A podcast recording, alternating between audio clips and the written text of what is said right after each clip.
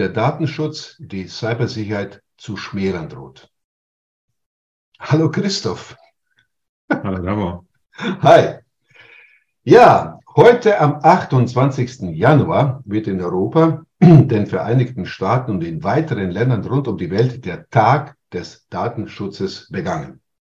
Bereits im letzten Jahr haben wir diesen besonderen Tag als Anlass genutzt, um gemeinsam mit Dr. Christoph Bausewein, er ist Assistant General Counsel and Data Protection and Policy, was vergessen, bei CrowdStrike über Datenschutz und Datensicherheit zu sprechen. Ja, es ist ein sehr komplexes Feld und zugleich für viele Unternehmen, doch insbesondere im Kritis-Umfeld, Umfeld, das heißt solche Unternehmen, die als kritische Infrastruktur für Staat und für die Gesellschaft gelten, eine Mammutaufgabe sowie ein thematischer Dauerbrenner.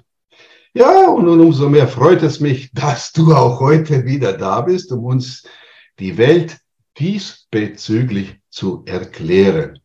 Und äh, dabei interessiert mich und sicher auch unsere Zuhörer, welche Auswirkungen für den Alltag als Cyber Security Spezialist, also die sich damit täglich prügeln müssen, damit verbunden sein können oder sein könnten. Christoph, ich habe fünf, sechs Fragen, die ich dir gerne stellen würde. Daher legen wir, glaube ich, gleich los mit der ersten Frage. Ja. Wie fange ich an? Nun, die Europäische Kommission hat im Juni 2022 eine Digitalstrategie entwickelt und seither eine Vielzahl von Gesetzesvorhaben im Digitalbereich angestoßen. Kannst du uns bitte einen Überblick über das oder die Gesetze geben, die sich unmittelbar mit Cybersecurity befassen und solche vor allem auch, die Auswirkungen, Auswirkungen auf uns haben werden. Also ein kleiner Blick in die Zukunft. Du darfst. Ja, vielen Dank, dass ich wieder heute dabei sein darf. Äh, ich äh, werde gerne diesen Überblick äh, verschaffen. Es ist tatsächlich so, dass selbst für gestandene Juristen es dieser Tage ähm, nicht so trivial ist, hier den Überblick zu behalten, weil die Europäische Kommission das wirklich zu einer Top-Priorität äh, erklärt hat und äh, wirklich eine Menge angeschoben hat. Ähm, vielleicht hier vorab die, die sich äh, damit näher auseinandersetzen möchten, kann ich nur empfehlen, die Bitkom hat hierzu ein Papier gemacht, das sich online ähm, auch abrufen lässt. Das werden wir sicher auch in die Show Notes packen können, mhm. dass man also da auch nochmal nachlesen kann. Aber ich will vielleicht hier auf einige eingehen, nicht alle, aber die wichtigsten hervorheben und äh, hier äh, sei zuallererst äh, der, der zum Thema passt, genannt, das sogenannte Cyber Security Act. Äh, vielleicht in dem Zusammenhang äh, nur zur Klarstellung, äh, die Verwendung äh, des englischen Terminus für Gesetz, also Act, ähm, äh, ist äh, bei der Europäischen Kommission äh, in gewisser Weise ein Novum.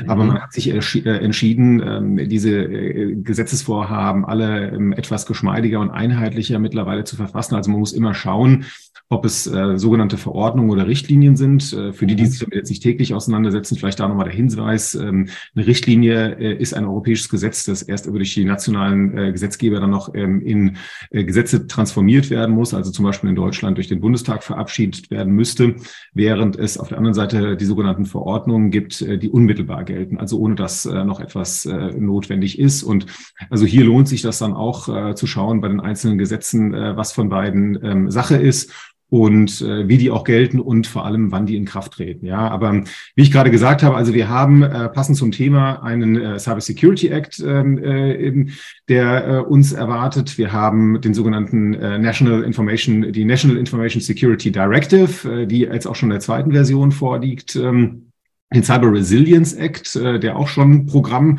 verspricht für viele ähm, Produkthersteller in der Europäischen Union.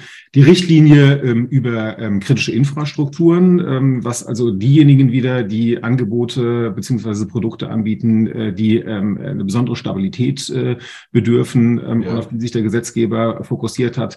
Dann haben wir auch für den Finanzsektor ähm, die sogenannte DORA. Ähm, das ist äh, eine Verordnung über die Betriebsstabilität digitaler Services im im Finanzsektor. Also da nochmal etwas Spezielleres, äh, sektorspezifisches und ähm, nicht zuletzt haben wir dann auch noch äh, Gesetze, die potenzielle Auswirkungen, das sage ich jetzt auch insbesondere aus der Sicht von CrowdStrike haben können, wie zum Beispiel der Data Act ähm, und der, der Artificial Intelligence Act. Ja. Also gerade äh, weil ja Cybersecurity äh, in immense ähm, Abhängigkeit mittlerweile von Daten steht, äh, die dazu genutzt werden, um äh, äh, dann die Produkte zu trainieren. Stichwort Machine Learning. Also da äh, ist auch besondere Spannung zu erwarten. Ähm, und äh, nicht zuletzt ähm, haben wir auch äh, Gesetze wie den Digital Market Act, Digital Service Act, Digital Governance Act. Ja, also ich komme fast kaum mehr zum Ende. Aber alle ähm, sind äh, tatsächlich nicht ganz unbeachtlich äh, für unseren Bereich, äh, weshalb sich also hier es lohnt, äh, nicht nur einen äh, genauen Blick drauf zu haben, sondern auch äh, sich damit ähm, äh, im Bedarfsfall im Detail zu befassen. Ach du meine Güte, nicht schlecht, Herr Specht. Also mal ganz ehrlich, hast du wunderbar erklärt. Also das hört sich für mich, ich glaube für jeden, der zuhört, nach verflucht, nach einer großen Menge Holz an. Verzeihung, nach einem eher nach einem Paragraphendschungel an, in dem man sich wirklich sehr schnell verirren kann oder zu verirren droht. Christoph, meine zweite Frage ist, sagen wir mal, eine kleine Fragenkombination. Bitte daher gut zuhören. Wenn nicht, dann wiederhole ich es auch gerne, aber wir versuchen es. Extrahiere uns doch jetzt bitte der Einfachheit halber einige wesentliche aus diesen Gesetzen hervorstechende Trends, die die Cybersecurity-Welt tangieren werden. Es geht weiter. Sag uns doch bitte der besseren Orientierung halber auch, wo wir in Europa aktuell hinsichtlich der Vorschriften im Bereich Cybersicherheit stehen und wohin sich diese Trends oder, oder Sachen irgendwie entwickeln? Gibt es da eindeutige Trends, das Wort war doch korrekt, die man derzeit beobachten kann? Was kannst du dazu sagen? War das einigermaßen verständlich? Das war doch eine Dreierkombination, ein bisschen viel wahrscheinlich. Ja, normalerweise ist es ja meine Aufgabe, die Sachen immer schwierig zu verpacken. Äh, insofern äh, das heute mal um äh, und ich versuche es mal zu vereinfachen. Danke fürs Kompliment. So. Wir haben bei den Gesetzen, die ich gerade schon genannt habe, ähm, ganz viele Elemente, äh, die man sich im Detail anschauen kann. Ähm, ich habe eben schon den AI Act herausgehoben, ähm, wo es auch nahe liegt. Ja, also da mhm. vielleicht äh, nur das nur ein Schlagwort genannt. Also High Risk AI äh, ist im besonderen Fokus des Gesetzgebers an der Stelle ja. und wird dort dahingehend kritisch gesehen, also dass das nicht ohne weiteres eingeführt werden kann. Ja, also da haben wir mit großer Freude gesehen, dass der Gesetzgeber frühzeitig auch erkannt hat, dass also auch Cybersecurity eine ganz hohe Relevanz ähm, äh, mit Blick auf AI hat und äh, also hier ist eine gewisse Bereichsausnahme zumindest im aktuellen ähm, Entwurf ähm, zu sehen ist, ähm, über die ich ganz froh bin. Aber äh, zurück zu den zu den Trends, weil ich glaube, das vereinfacht die äh, ganze Sache auch für die Zuhörer, dass man sich auch, ja. damit äh, befassen kann, um äh, auch herauszufiltern, äh, was, was uns als CrowdStrike äh, gerade umtreibt äh, in dem Feld weil wir haben äh, nicht nur unseren Service hier im Blick, sondern auch das, ähm, was uns die Kunden ähm, letztendlich äh, dann, dann vortragen, was äh, sie beschäftigt, äh, was ihnen Probleme bereitet. Ähm, und da haben wir auf der einen Seite einen sehr erfreulichen Trend, dass der, dass also Cybersicherheit als solche zunehmend eine Priorität wird, ja. auch im Gesetzgeber gefordert wird. Ich habe vorhin also auch den, den Cyber Resilience Act angesprochen gehabt, habe ich schon gesagt, gehabt, dass, dass dort also in den Produkten selbst auch Cybersecurity-Maßnahmen vorzusehen sind. Mhm. Auch das Gleiche betrifft das Thema AI. Aber ähm, Losgelöst davon, also der Gesetzgeber hat immer das Problem bei auch derartig komplexen Gesetzesvorhaben, dass er eventuell auch den Wald aus den, ähm, äh, den, den Wald vor Bäumen auf einmal nicht mehr sieht und seine Prioritäten ähm, aus den, äh, den Augen verliert. Deswegen ist es also hier ganz wichtig, zu sehen, dass äh, neben diesen Cybersicherheitsbemühungen ähm, und den steigenden äh, Cybersicherheitsanforderungen, die gemacht werden, ja, also wir, wir vielleicht positiv erstmal hervorheben können, es gibt eine zunehmende Anerkennung und Harmonisierung, ja, äh, in dem Bereich. Das betrifft nicht nur die, die Cybersicherheitsgesetze, sondern auch die Datenschutzgesetze. Ja, also hier vielleicht äh, gleich mal hervorheben, dass ähm, wir global, ähm, nicht nur in der Europäischen Union sehen, dass äh, ganz viele sich auf äh, das System, das wir ähm, in der DSGVO verankert haben, also auf der einen Seite einen risikobasierenden Ansatz fahrend und auf der anderen Seite also auch sagen, ähm, du musst dir anschauen, was in deinem konkreten Fall äh, unter Umständen mit den, den Daten droht, die verarbeitet werden, wenn sie nicht sicher verarbeitet werden. Also hier ähm, kommt man dazu, dass dieser Einsatz, äh, dass dieser Ansatz ähm, sehr ähm, global äh, mittlerweile gesehen wird, nicht nur in der EU, wie ich gerade gesagt habe, sondern auch wirklich in, der, in den USA sieht man das ganz verstärkt, aber auch ähm, äh, in Asien, ähm, inklusive Australien, äh, dass, äh, dass dort dieser Ansatz zunehmend an Bedeutung gewinnt. Das ist, äh, denke ich, zunächst erstmal äh, eine ganz hervorragende Entwicklung, die wir sehen. Ja, also dass man auch äh, versteht, dass äh, ist, äh, wie wir es auch in dem Produkt ähm, Bereich haben, insbesondere im deutschen Produkthaftungsgesetz, also dass der Stand der Technik äh, nie außer Acht gelassen werden darf und dass man also da ähm, äh, dem äh, besondere Beachtung schenkt. Hier wäre in gewisser Weise noch vielleicht ein Tick mehr Klarheit wünschenswert. Äh, diese Klarheit wird aktuell nicht durch den Gesetzgeber herbeigeführt, aber auch da äh, für diejenigen, die, die da äh, rüber vielleicht direkt denken, ah, warum kann er das nicht? Ähm, beim Gesetzgeber ist es so, dass der Gesetzgeber keine Einzelfallgesetze machen kann, sondern immer nur allgemeine ähm, Regelungen trifft. Und bei den allgemeinen Regelungen ist es so, die müssen auch zukunftsfest sein. Und um zukunftsfest zu sein, muss der Gesetzgeber sich in der Regel sehr allgemeinen Formulierungen in den Gesetzen äh, äh, bedienen. Und äh, die müssen dann letztendlich durch Experten äh, stets ausgefüllt werden. Also hier denke ich äh, konkret in Europa dann äh, insbesondere an ähm, die ähm, Europäische Cybersecurity Agentur, die ENISA, äh, die hier einen großen Beitrag leisten kann und auch schon geleistet hat. Äh, hier will ich auch nochmal hervorheben, dass die ENISA gemeinsam mit äh, dem Teletrust äh, einen, äh, eine äh, Handreichung zum Stand der Technik gemacht hat, äh, in der sehr gut äh, schon nachzulesen ist, äh, welche äh, Security Safeguards äh, und Controls äh, empfehlenswert sind und ähm, die man da angreifen äh, sollte. Ja,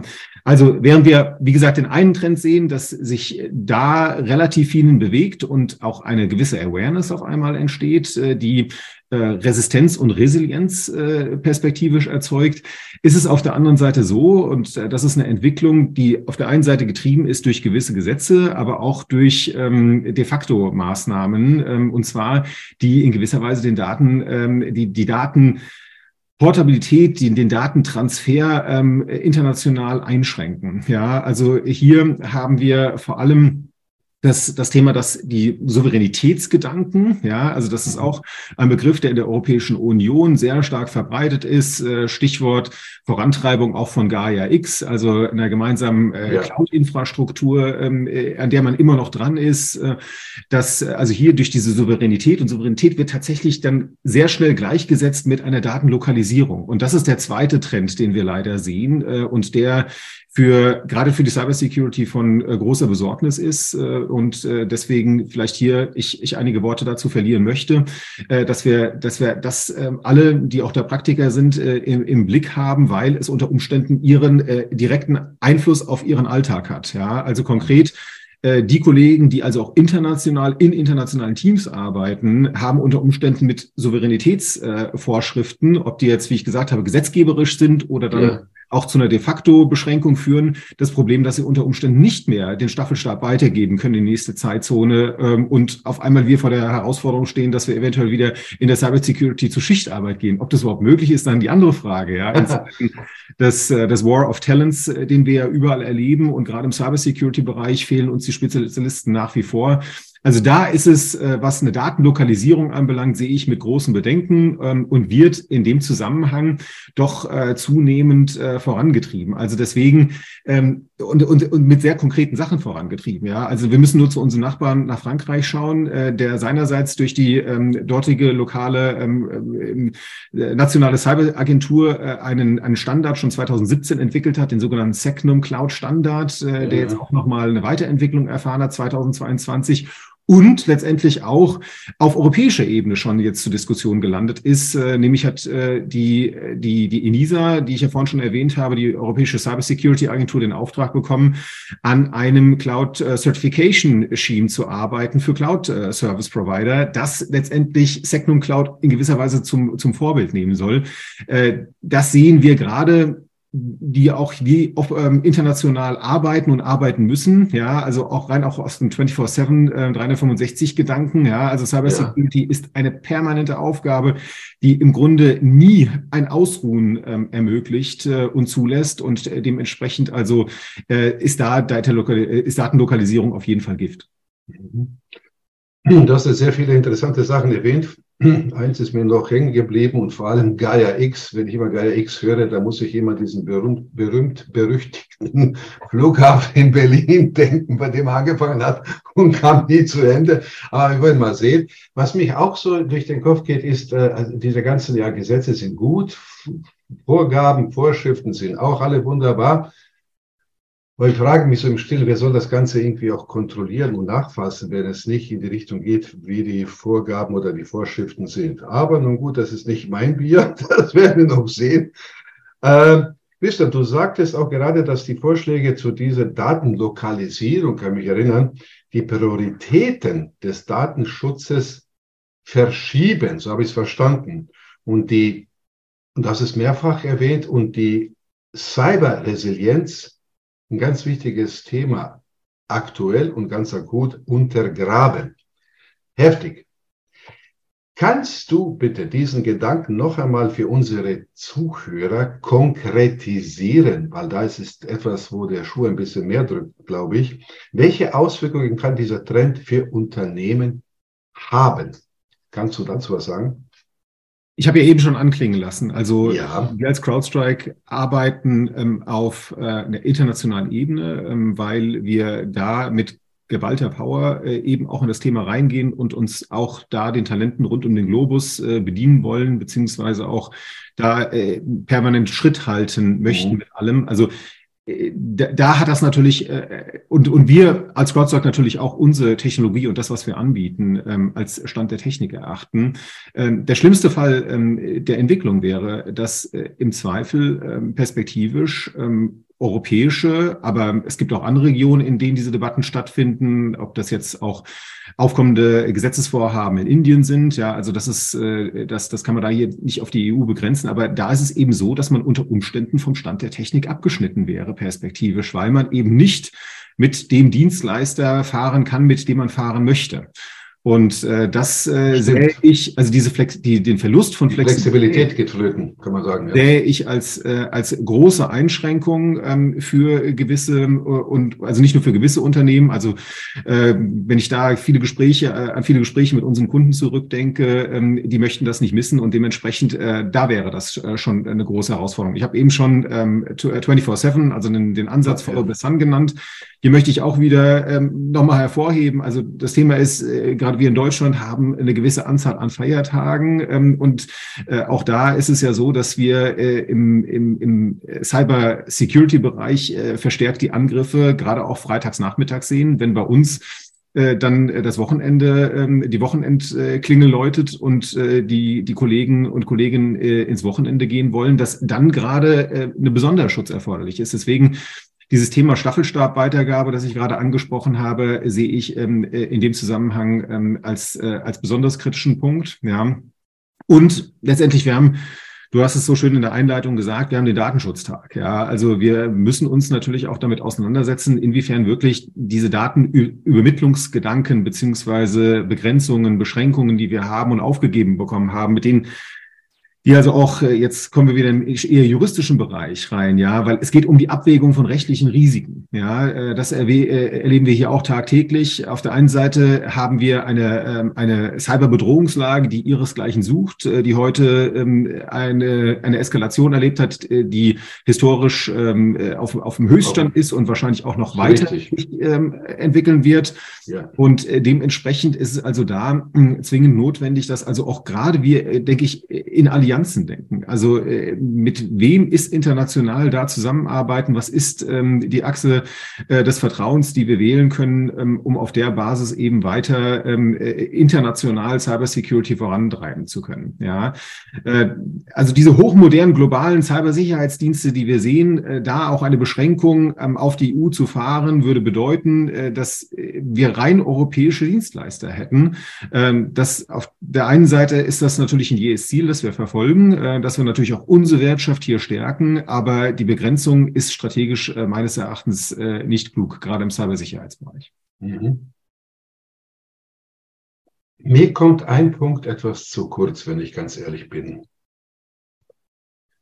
Du hast jetzt einiges erwähnt. Du hast auch wirklich erwähnt, wo die Franzosen stehen. Also der französische Entwurf, hast du gesagt, dieser Cyber-Sicherheitszertifizierung, dass sie schon ziemlich fortgeschritten ist. Du hast auch von ENISA gesprochen. Was mir aber ein bisschen fehlt, ist oder wären Vorschläge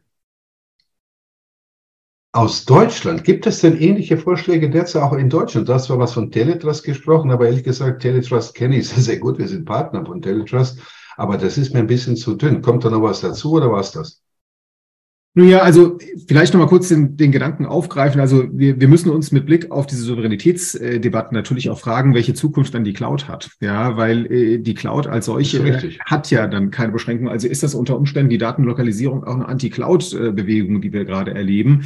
Mhm. Jetzt zu deiner Frage, ähm, die Franzosen sind diesbezüglich vorgeprescht und es äh, besteht auch der Verdacht und der wird artikuliert. Also den Franzosen wird konkret in dem Zusammenhang äh, sogar vorgeworfen, WTO-Handelsrecht, also die World Trade Organization, Organization, ja. Handelsrecht äh, in dem Zusammenhang äh, zu verletzen und eben die transatlantische Zusammenarbeit ja im Bereich des digitalen Handels ähm, und der Cybersicherheit zu behindern. Ja, äh, dass wir also äh, da schauen müssen oder also mit, mit diesen Kritikpunkten müssen gerade die Franzosen umgehen, weshalb tatsächlich aus Deutschland äh, man dieses Thema aktuell weniger stark forciert, wobei ähm, das will ich äh, nicht außer Acht lassen zwischen der ANSI, also der französischen ähm, äh, Cybersecurity-Behörde und äh, dem Bundesamt für Sicherheit und Informationstechnologie, unserem BSI, besteht seither ähm, immer schon, also auch, ich denke, aus Tradition eine sehr enge und vertraute ähm, Zusammenarbeit. Äh, deswegen ist es so, dass äh, in gewisser Weise da bestimmt auch kooperiert wird. Aber wir sehen, dass, das hatte ich ja vorhin erwähnt, das ganze ja. Thema wurde auf die europäische Ebene verlagert. Deswegen, ähm, jetzt mal abgesehen auch von den Anforderungen, die das BSI daran stellt, sehen wir hier ähm, ähm, zumindest aktuell keine konkreten äh, Bestrebungen, äh, diese Einschränkungen so stark vorzunehmen, wie es die Franzosen machen wo der Vorwurf in gewisser Weise im Raum steht, dass sie sagen, sie wollen die lokale oder nationale Wirtschaft damit vorrangig fördern und haben weniger eben die Aspekte ähm, der, der Sicherheit äh, im Blick. Christoph, ich habe jetzt so viele Informationen gehört und ich habe jetzt ein paar Sachen notiert, doch ich habe es nicht geschafft, sie in eine echte Frage zu formulieren oder zusammenzufassen. Ich möchte dir jetzt etwas erzählen und du hilfst mir ein bisschen dabei. Hoffentlich weißt du, was ich meine. Wenn man dir jetzt irgendwie zugehört hat oder zuhört, es geht immer um eins, was am wichtigsten ist für die Leute, die dafür auch äh, in Zuständigkeit sind, dass es zu deren äh, Aufgabe gehört. Äh, dazu habe ich mir aufgeschrieben, Fettnäpfchen, Zeit der Orientierung, Insalata Mista habe ich mir auch drauf geschrieben, und es geht ja um, um, die, um, die, um, die, um, die, um die Unternehmen. Was ich befürchte, dass all das, was du jetzt erwähnt hast, dieser ganze Überblick, das irgendwo überhaupt im Überblick zu halten zu können, damit arbeiten zu können, da gerät doch jedes normale Unternehmen, selbst kritisch oder nicht kritisch, in, in eine Art Zwickmühle. Äh, was sollen jetzt die Unternehmen, wenn sie zuhören, wenn sie das, sich das Ganze nochmal näher äh, ansehen, durchlesen, die haben ja ihre Spezialisten dafür. Was kann oder sollten die Unternehmen heute tun, um in solch ein Fettnäpfchen oder so eine Zwickmühle zu kommen oder zu geraten? Was schlägst du vor? Gibt es da über, überhaupt einen Weg oder keine Ahnung? Also zunächst habe ich großes Vertrauen äh, in die Unternehmensführungen, nicht nur bei uns, äh, mhm. sondern in ganz Europa, dass man hier sehr, sehr klar erkennt, äh, was gebraucht wird und was nötig ist. Ähm, allen voran sehe ich hier, dass äh, Cybersicherheit äh, ganz oben auf der Agenda überall steht, äh, weil äh, wir haben jetzt auch schon einige Beispiele erlebt, äh, mhm. wo Cybersecurity oder Cyber Incidents ähm, äh, existenzgefährdend sein können. Weshalb wir also hier auf jeden Fall davon erstmal sprechen können und festhalten dürfen, dass Cybersecurity heute nicht mehr optional ist. Ähm, also äh, auch äh, wenn wir von Cybersecurity sprechen, nicht nur die Basics, ja, weil was haben alle Unternehmen gemein? Die von einem Cyber, die von einem Breach betroffen waren. Sie hatten alle Antivirus-Lösungen und Firewall. Ja, also den Punkt will ich auch vielleicht noch machen. Es gilt darüber hinaus zu denken. Also wenn wir Cybersecurity sagen, äh, muss also auch hier schon angefangen werden, in einer gewissen Dimension zu denken. Und ich komme wieder auf den Begriff Stand der Technik zurück. Man muss sich Gedanken darüber machen, äh, wie sieht Stand der ähm, Cybersecurity nach dem Stand der Technik aus? Und das, was ich vorhin auch schon gesagt habe, wie sieht es ganz konkret für mich aus als Unternehmen? Was brauche ich? Wie hoch muss ich meine Schotten ziehen, damit ich sicher bin? Ich bin mir hier in dem Zusammenhang vollkommen im Klaren, dass es absolute Sicherheit äh, nicht geben kann. Äh, das ist, denke ich, auch ein Grundprinzip der Cybersecurity. Aber wir haben auch vorhin von Resilienz und, ähm, und äh, Resistenz gesprochen. Das sind zwei Aspekte, auf die wir ähm, großen Einfluss haben, indem wir die richtigen Technologien ähm, auswählen und eben Cybersecurity äh, zu ähm, einer Priorität machen. Was das Weitere anbelangt, ist dann das Risikomanagement. Und Risiken haben wir auf der einen Seite natürlich technische Risiken, auch die Cybersecurity-Risiken, aber wir haben auch die rechtlichen Risiken, äh, die wir zu würdigen haben.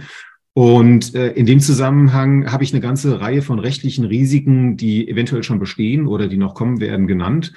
Wichtig in dem Zusammenhang ist, das hatte ich am Anfang gleich bemerkt gehabt, äh, dass man hier auch mögliche Anwendungsfristen im Auge hält. Bis wann muss ich was machen?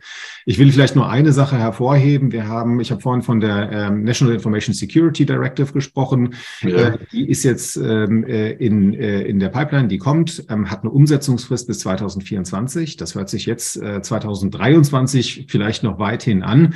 Aber nee. Praktiker bei uns äh, wissen, äh, dass, äh, dass die Umsetzung ähm, auch von neuen Maßnahmen seine Zeit beansprucht. Deswegen ist mein Petitum äh, an der Stelle nicht die Hände in den Schoß legen, sondern ranklotzen und wirklich äh, sich umgucken, äh, was nötig ist und wie ich mich vorbereiten muss, gerade auf die neuen Gesetze, um genau diese Risiken, die ich gerade genannt habe, ähm, in Ausgleich zu bringen und maximal reduzieren zu können. Ich hätte ganz gerne noch von dir zum Schluss, du hast jetzt ein paar Sachen erwähnt, wie Resilienz, Resistenz und sonst irgendwie. Sind das alles Begriffe, die man auch als, als, als, als, als Lösung betrachten könnte oder Risikomanagement, ein besseres Risikomanagement unternehmen? Was könnte man unter dem Begriff Lösung, welche Lösung gibt es oder würdest du vorschlagen, um die, aus diesem Dilemma, diesen, von diesen Trends irgendwo zu entfliehen. Wie, wie, wie macht man denn das? Also ich, ich meine, das ist eine unwahrscheinlich große Anzahl von Sachen, die man jetzt beachten muss. Aber was soll man konkret tun jetzt noch zum Abschluss? Auch wenn du Sachen wiederholst, ist es gar nicht so schlimm. Welche Lösung schlägst du allgemein vor, um aus dem Dilemma der beiden oder der Trends, die du erwähnt hattest, zu entfliehen? Was soll man tun?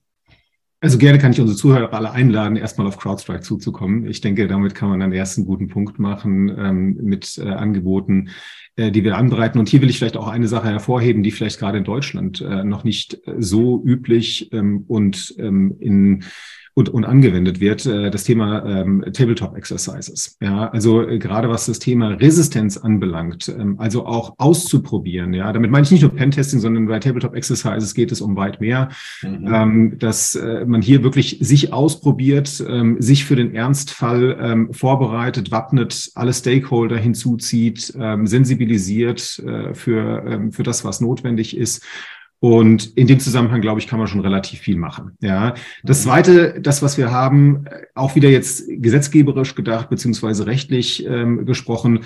Äh, wir äh, müssen, denke ich, alle unseren Standpunkt klar machen, ähm, auch gegenüber den Gesetzgebern, ähm, äh, was notwendig ist. Ähm, hier äh, ist noch vielleicht zuletzt eine sehr interessante Initiative zu nennen, ähm, äh, und zwar die OSCD hat kürzlich äh, ein sehr interessantes Papier zu Global Data Flows rausgegeben, ähm, das äh, darauf fußt, dass man sich also auch international durch entsprechende Verträge abstimmt und vereinbart, wie mhm. man mit dem Zugriff auf Daten umgeht, um hier mehr Vertrauen zu schaffen in wieder die Übermittlung von Daten, äh, das, das ganze Thema Datenschutz, äh, dass also hier ähm, in gewisser Weise nicht nur ein angemessenes äh, Datenschutzniveau überall gewährleistet ist. Und äh, da habe ich jetzt keine große Sorge, weil gerade Gartner hat festgestellt, dass wir ähm, äh, im, im kommenden Jahr zu, zu 75 Prozent damit rechnen können, dass wir, äh, dass wir einheitliche oder umfassende Datenschutzgesetze in ganz vielen Ländern vorfinden.